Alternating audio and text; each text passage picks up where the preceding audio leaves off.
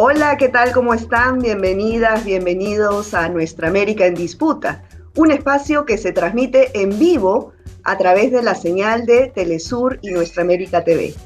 Bueno, desde ya los invito a que participen con sus preguntas y comentarios sobre el tema que abordaremos el día de hoy. Es la deuda en América Latina a partir de la pandemia.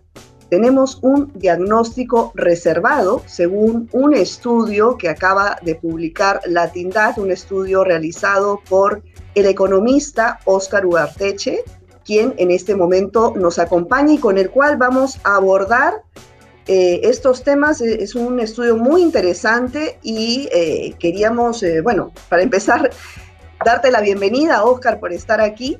Muchas gracias por acompañarnos. Gracias, Verónica.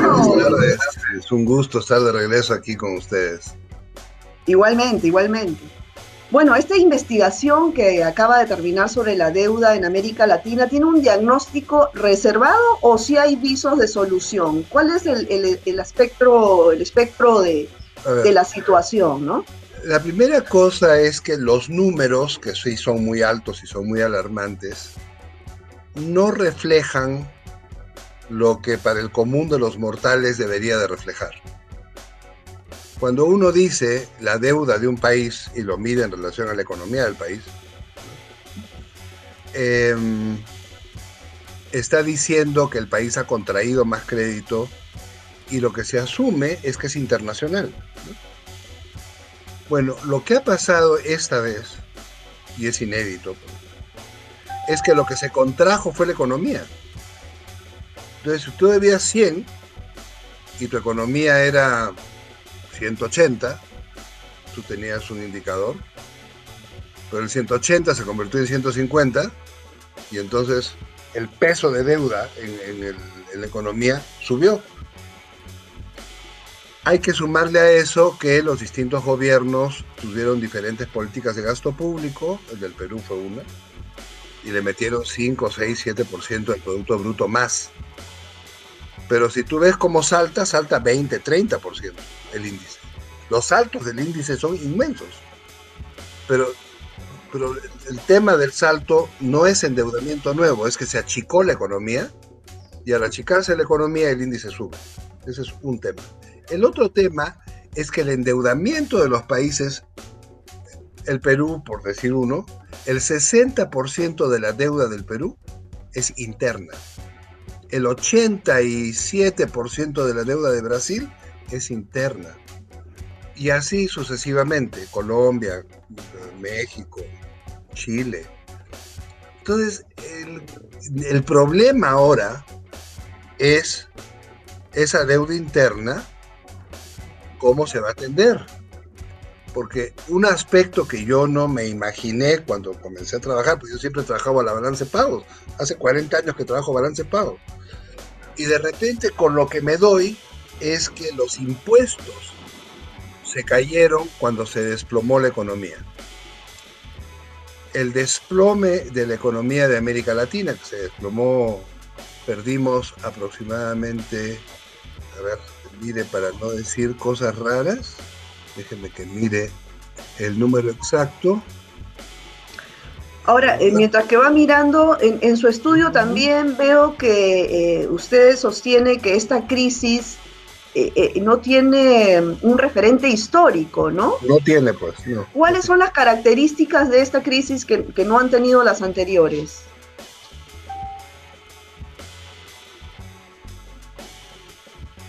Ya, a ver. Argentina perdió siete años de desarrollo en el año pasado. Y eh, recuperamos una parte en el tercer trimestre y ahora hay que recuperar lo que falta, que es otros tres o cuatro años. Eh, entonces estamos hablando de que América Latina va a regresar a su sitio entre el año 22 y 23. Al Perú le ha ido bien, va a recuperarse del todo en el 21 por la velocidad a la que viene creciendo. Eh, yo no entiendo al Perú, pero bueno, no importa. Yo no creo que nadie entienda al Perú. ¿Y por qué no, y por qué no lo entienden? ¿En qué sentido?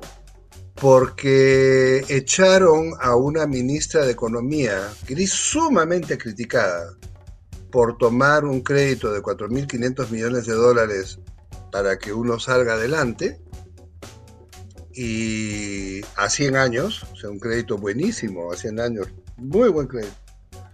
Y la criticaron porque ese crédito no entró rápidamente a la economía, como si la economía fuera un cuerpo al que tú le inyectas dinero. No, no es así. O sea, tienes que hacer proyectos de inversión, pasar por etapas. Pero yo no sé qué cosa hay con la impaciencia peruana que quiere ahorita, ahorita, ya, ahorita me lo resuelve, ahorita, la crisis mundial. O sea, ¿dónde pues, no? Yo tuve dos conversaciones extrañas con, algún programa de radio en, provincia. Decía, ustedes están buscando respuestas instantáneas a problemas del mundo. No hay respuestas instantáneas. Y tan no hay que Europa está parada, Estados Unidos vamos a ver cómo le va, y China lidera hoy día el crecimiento del mundo. O sea, ese es el cuadro del mundo. El mundo cambió. El año 2020 fue un terremoto económico inédito, porque se paró toda la producción, se paró la demanda, o sea, todo se cayó, oferta y demanda se cayeron, y después la producción regresa en Asia. Y cuando comienza a regresar en Occidente, comienza a choparse con que la gente esté encerrada. Entonces no regresa del todo, regresa de a poquitos. En Asia regresó con todo. China va a crecer este año 8.2%. Eh, Ahora, cuando tú mencionas... que es 3% de recuperación. ¿Ah? ¿Perdón? Sino que cuando tú mencionas que el Perú lo quiere todo para ahorita, ahorita, es bueno, es un poco el perfil del peruano que siempre vive el día a día, ¿no? Eh, pero tú como esta, esta situación económica eh, que ya se venía a venir antes de la pandemia, eh, ¿cómo ha afectado eh, América Latina? ¿no?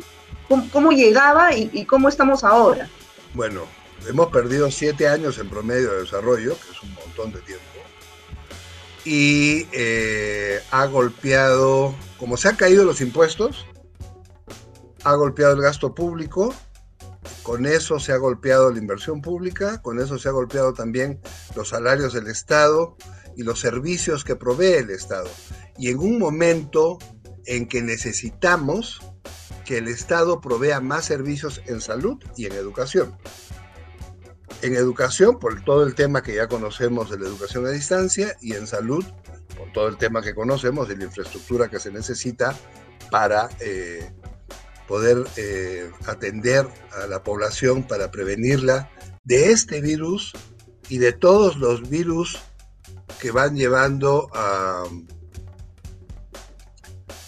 a nuevas enfermedades, ¿no? O sea, el virus de Manaus, de Sudáfrica y de, ahora de Inglaterra, que es un virus para el cual la vacuna esta no funciona. La vacuna funciona para el COVID-19, pero en realidad del futuro, no sé. Eh,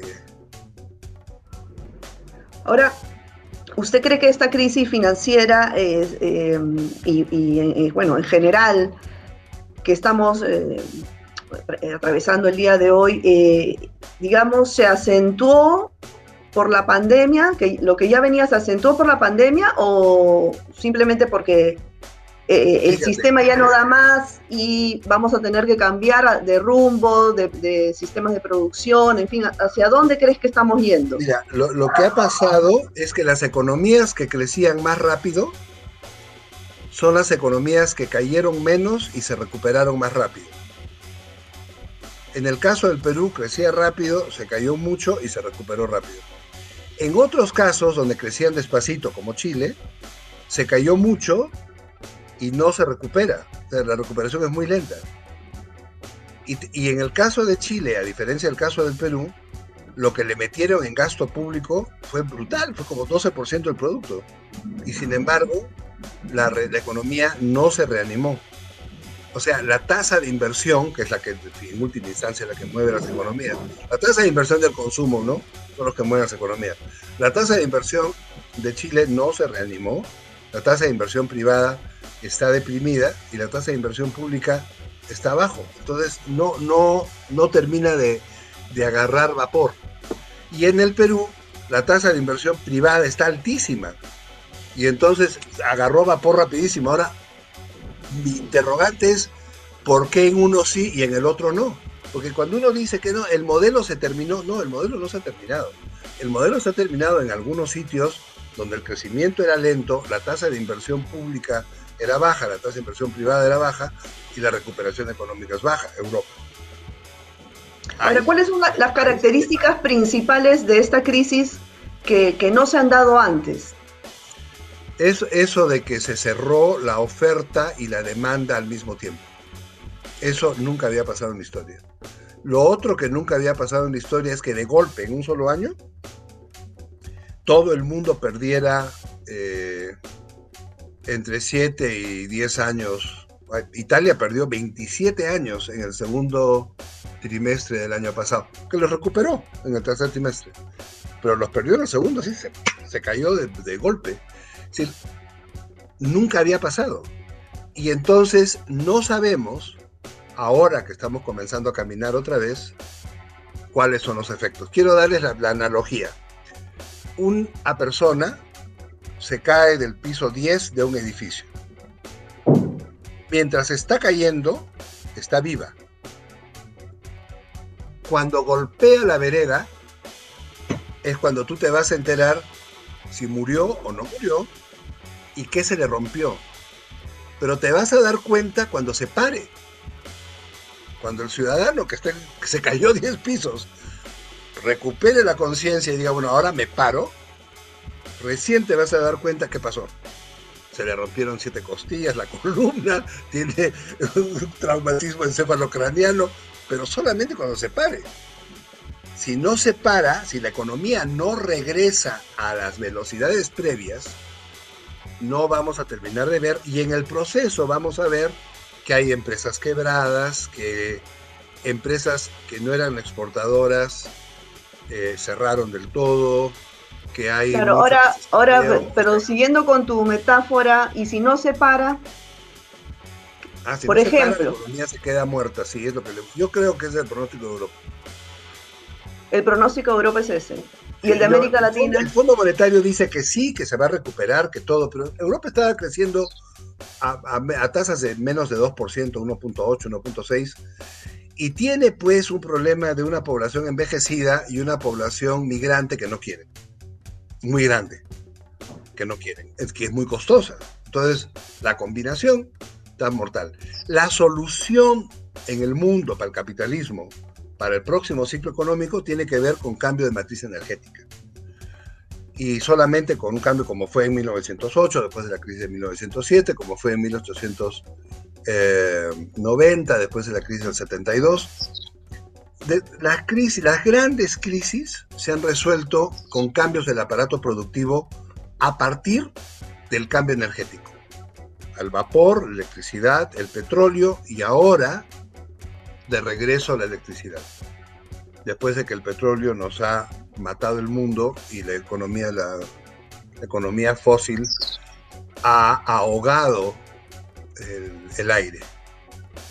Ahora, ese cambio de matriz, de matriz energética también tiene un proceso, ¿no? No, no es de un momento a otro. Entonces, mientras que esto ocurre, y además los estados obligados a, ir hacia allá, ¿qué, pasa? ¿Qué pasa en ese transcurso? Pero es que ahí lo que estamos viendo es cómo los asiáticos están transitando rápidamente.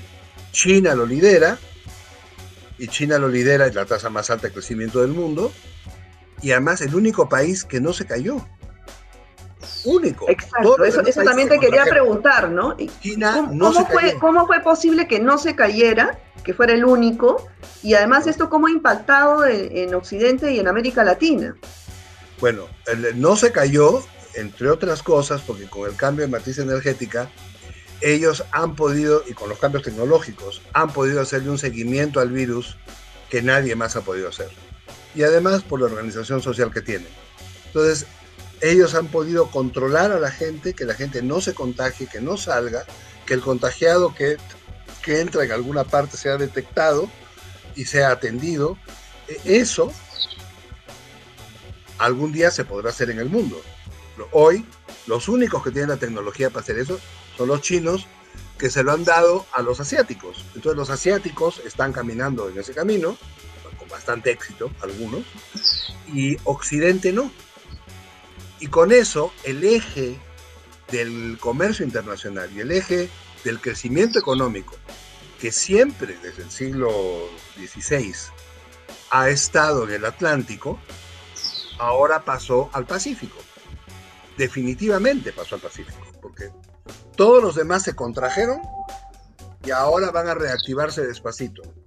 Estados Unidos se va a reactivar rápido por la cantidad de dinero que le van a meter, que es una burrada, y con eso se va a reactivar y ellos piensan que esa reactivación va a permitirles recuperar tres puntos por arriba de lo que perdieron. ¿Y tú crees que sea así, no? Porque acaba de, se, han dado muchos paquetes de estímulo, pero ¿cómo ves que, que suceda en los próximos meses? ¿Qué crees que pueda pasar ahí? Pero no, no, no rebota a la velocidad que ellos quisieran. Entonces ahora vamos a ver si sí rebota. Europa, yo creo que el Fondo Monetario la ha sobreestimado. Creo que la capacidad de rebote de Europa es más bien en forma de raíz cuadrada invertida, donde el lado derecho es más bajo que el lado izquierdo, ¿no?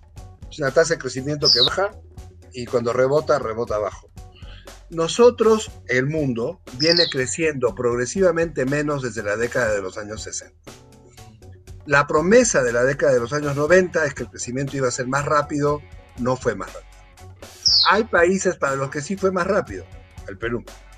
Pero ¿por qué fue más rápido el Perú?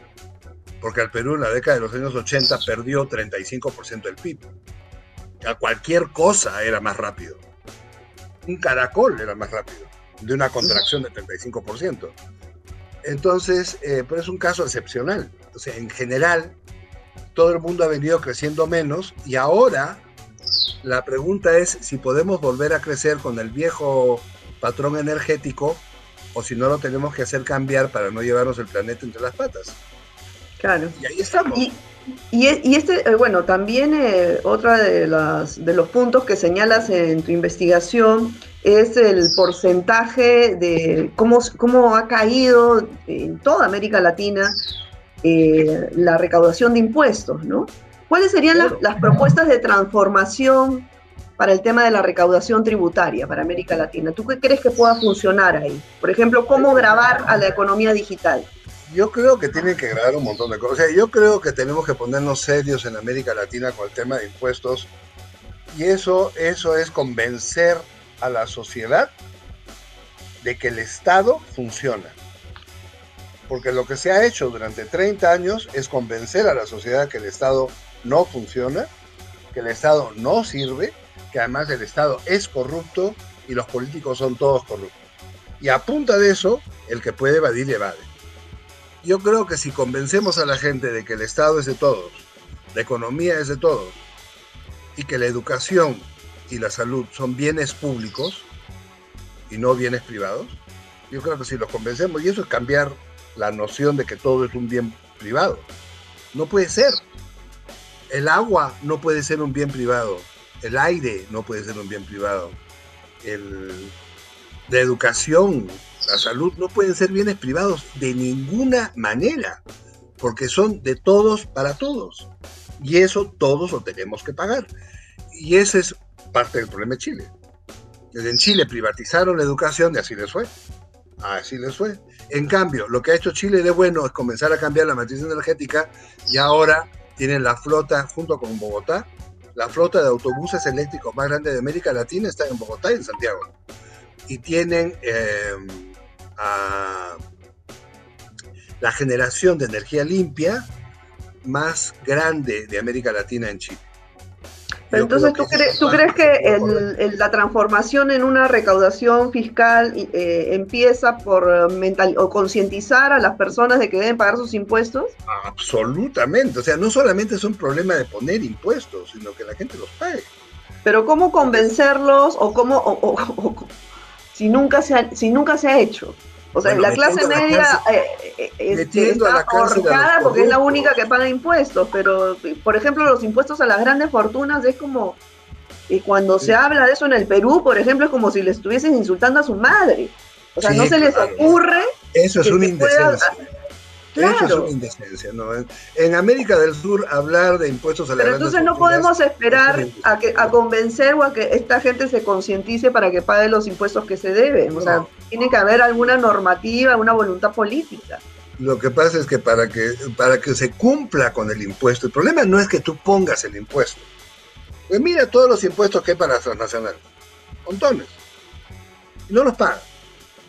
Yo me acuerdo cuando le, a ¿cómo se llama? Eh, a la Telefónica.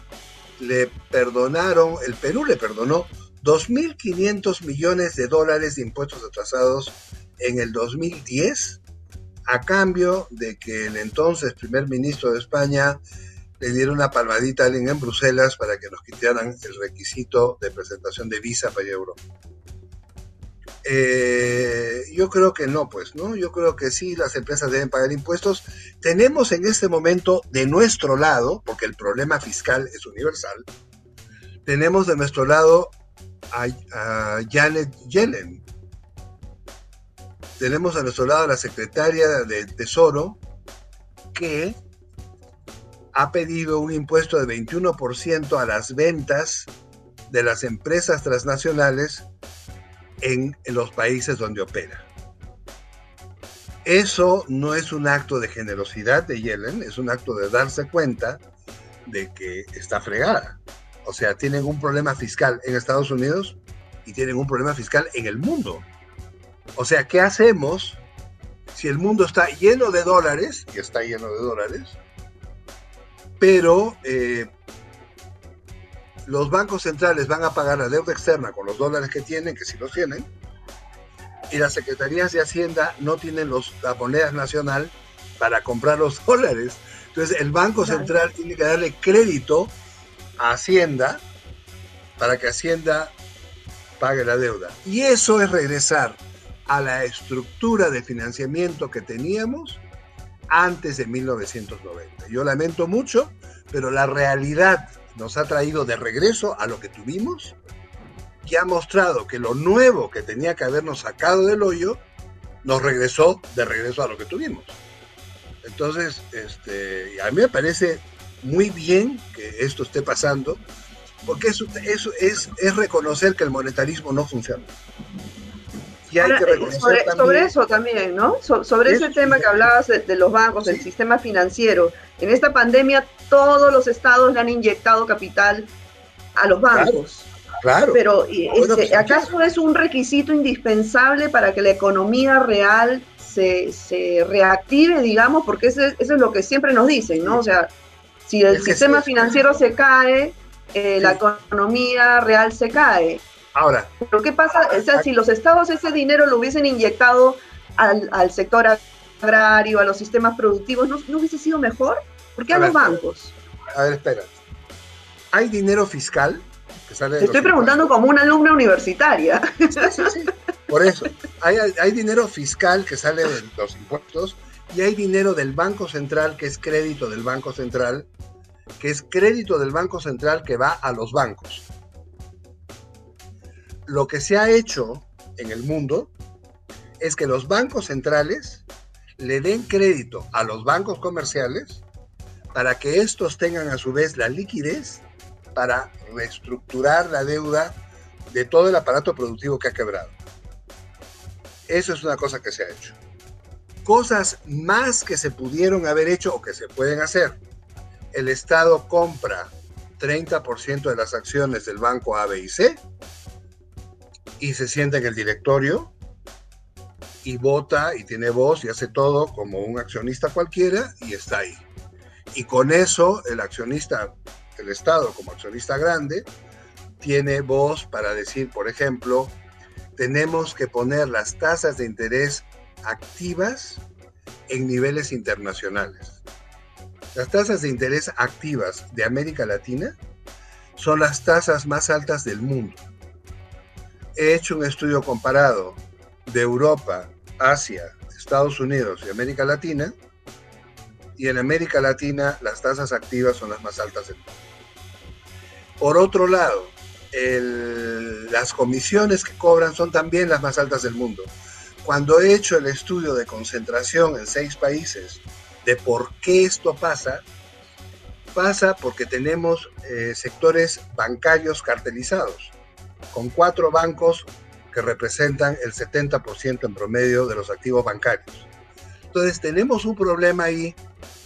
Se está rescatando a bancos que son altamente rentables, sí, pero si no se les da el dinero, ellos no tienen cómo reestructurar todo, todo la deuda que la economía les tiene a través del banco. O sea, son dos verdades en simultáneo. Ahora, ¿yo qué hubiera hecho o qué haría? Sí, que el Banco Central haga lo que ha hecho, tiene que darle crédito, sí, pero también vamos a poner, vamos a capitalizar los bancos y vamos a poner accionista, el Estado va a ser un accionista con una plaza en el directorio que va a representar el 25% del total del banco. Chao. y con eso claro. el banco y con eso me evito discusiones en el Congreso sobre si las tasas suben y bajan, si al mercado no sé qué, porque no, esa no es la discusión. Esta no es una discusión política, es una discusión de cómo se compite internacionalmente con una banca que sea amigable y no con una banca que se dé espaldas. Claro, pero si, si, si, si un gobierno hace eso es estatista, ¿no? es eh, comunista. ¿Hay alguno que lo haya hecho en el mundo? ¿Hay alguno que lo haya hecho en el mundo así como lo planteas? Sí, claro, en Alemania y en Europa, bueno, en Inglaterra. ya. Bueno, eso pasa en América Latina y, ya el, gobierno es chavista, ¿no? sí, lo que pasa en América Latina es que la ideología ha ganado a la realidad de largo. Sí, ya no hay, antes en algún momento hubo alguna relación entre ideología y realidad, ahora no hay ninguna. La ideología va por allá y los defensores van por allá y Keiko Fujimori tiene que ganar porque ella defiende el modelo, etc. Y eh, la ideología pasa por encima de la realidad de, por ejemplo, que el caso de Keiko Fujimori, que la mujer está involucrada en, en toda clase de delitos, que tiene 30 años de cárcel por delante, va por delante de que su papá está en la cárcel, va por delante que participó de un gobierno criminal, se brinca porque la mujer defiende el dinero. Es ideología pura. Pues el dinero de quién? El dinero del 1%. Y ahí es donde sale Pedro Castillo al otro extremo y dice, no, yo soy, yo vengo de los pobres. Y se polariza.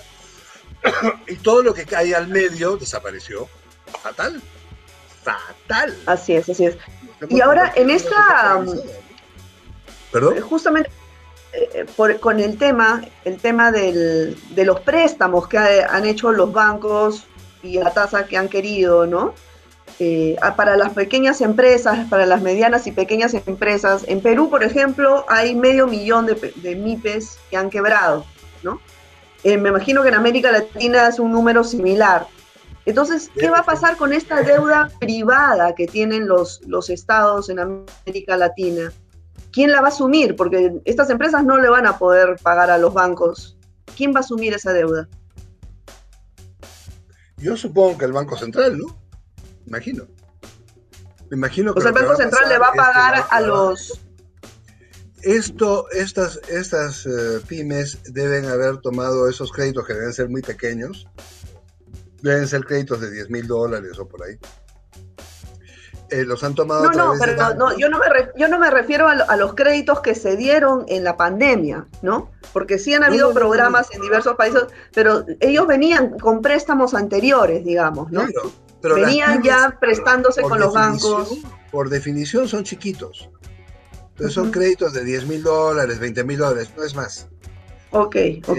y eh, eso, que digamos, en total deben ser 100 millones de dólares. No, no creo que sea más. Eh, ¿Y eso, lo tendría que asumir los estados? Lo tienen que asumir los, los bancos centrales. No el fisco, sino el Banco Central. El Banco Central, que es el que da los créditos y compra créditos. Está en ese negocio. Ese es el negocio del Banco Central. Lo que los bancos centrales deberían estar haciendo ahora es inyectando liquidez en la economía para reanimarla comprando estas deudas, inyectando dinero a la economía. Pero, ¿Hay algún, ¿hay algún estado que lo esté haciendo así en América Latina? Sí se ha hecho, sí se ha hecho, sí. Estoy pensando ahora, el Perú lo ha hecho, Colombia lo ha hecho, México lo ha hecho, eh, poco, pero lo ha hecho, Brasil lo ha hecho. Sí se necesita... Pero, eh, ¿cómo, ¿cómo, es eso? O sea, por ejemplo, yo tengo una pequeña empresa, quebró, pero le tengo un, este, una deuda a un banco privado de 50 mil dólares. Esa deuda, o sea, el, banco me la va a seguir cobrando a mí. Sí, pero o, se la va a cobrar al Estado y yo ya me olvidé. Hay dos cosas que pasan. Esa deuda tú ya no la puedes pagar. El banco dice, bueno, tengo aquí un crédito que yo no puedo cobrar. deme sus activos. Te da los activos. Los activos valen 10 mil y entonces quedan 40 mil.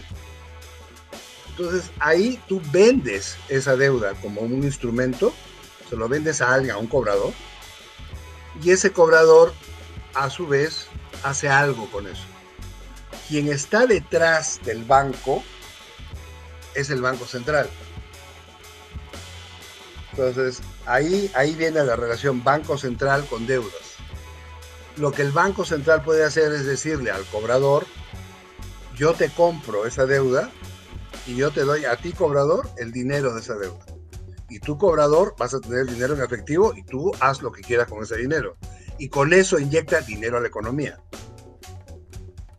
Así es como, ese es el canal por el que funciona eso. Ahora, ¿Y está funcionando así? No sé, no sé, no he visto qué ha pasado con las, con las deudas de pequeñas empresas. Yo lo que vi fue la de las grandotas. Todo el mundo protestó por la inyección de dinero a las grandes pero si no le inyectas dinero a las grandes, los grandes empleadores cierran. Y en el caso, eso lo vimos en el caso de las automotrices en Brasil, cuando Bolsonaro dijo que él no ponía un centavo para, para reflotar las fábricas de Ford, Ford dijo cierro. Y dejó, no me acuerdo si son 3.000 obreros eh, sin empleo. Después llegó una empresa china y compró y ya. ¿no? Pero la,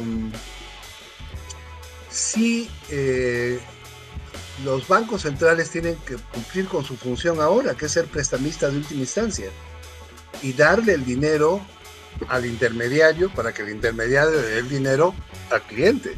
Claro, para eso está. ¿Y cuáles serían las propuestas para reactivar la economía, pero desde la perspectiva del ciudadano a pie que perdió su empleo? Ah, eso es bien difícil, porque mira, eh, como esta es una crisis de un lado y del otro, como es una crisis de oferta y de demanda, eh, no se puede reactivar una economía sin demanda. No tienes forma.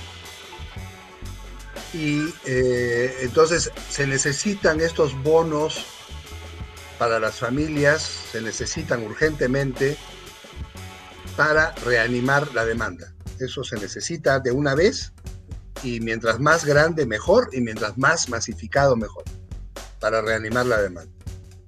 Por el otro lado, se necesita que el Banco Central dé líneas de crédito a los bancos y a todos para reanimar la oferta.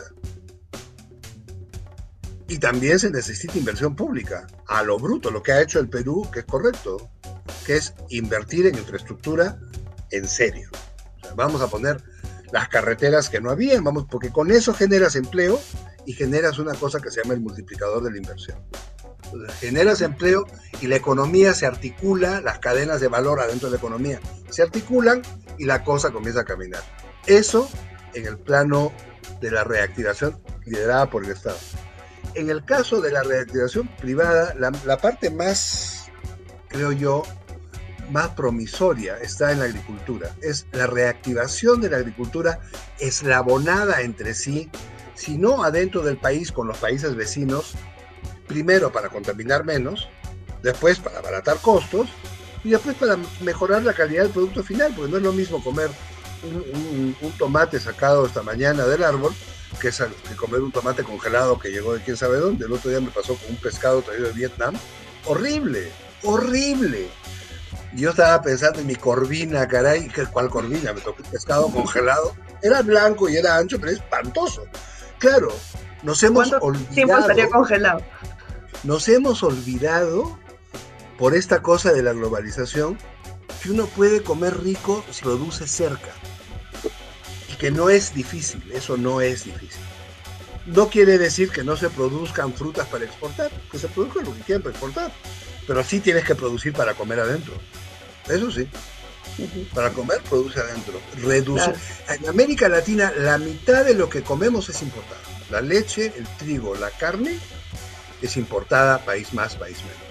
Y en México, además, es importado el, maíz, que es criminal. En un país productor de maíz, donde se inventó el maíz, se importa el maíz. Porque los subsidios agrícolas en Estados Unidos, que no le llaman subsidios agrícolas, sino no sé cómo, hace que el maíz importado, que es transgénico, sea más barato que el maíz natural mexicano, que es mucho más sabroso.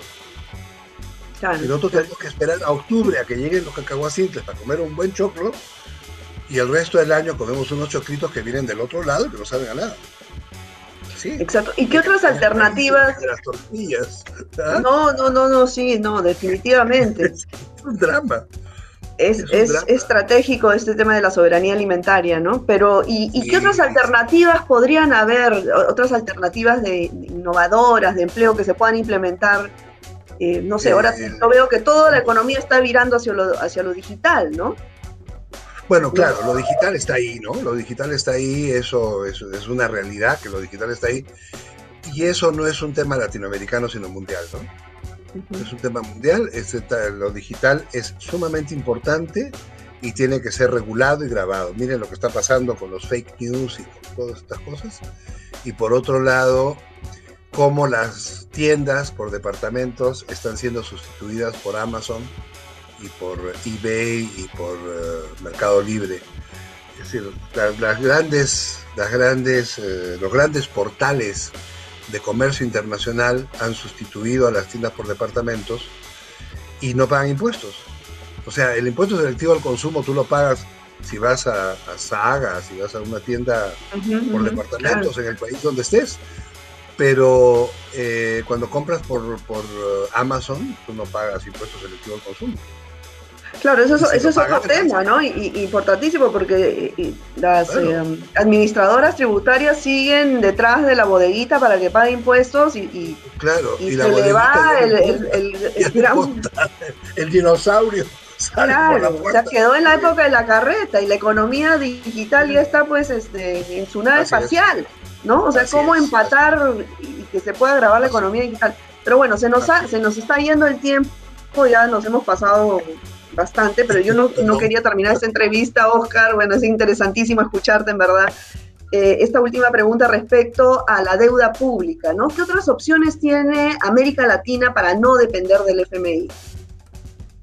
Bueno, nosotros yo creo que en primer lugar hemos hecho bastante en estos 30 años para no usar crédito internacional y en efecto, eh, digamos, el peso de lo externo en la deuda actual es menor. Los países que tienen problemas de deuda internacional hoy son los que tenían el problema en el año 19. Esta no es por la crisis del COVID. Argentina, Ecuador. Hay un, hay un problema, digamos, potencial eh, en Centroamérica. Estoy pensando ahorita en El Salvador y en Costa Rica, y podría haber, si no hay una recuperación económica acelerada en Bolivia, podría haber un problema con Bolivia.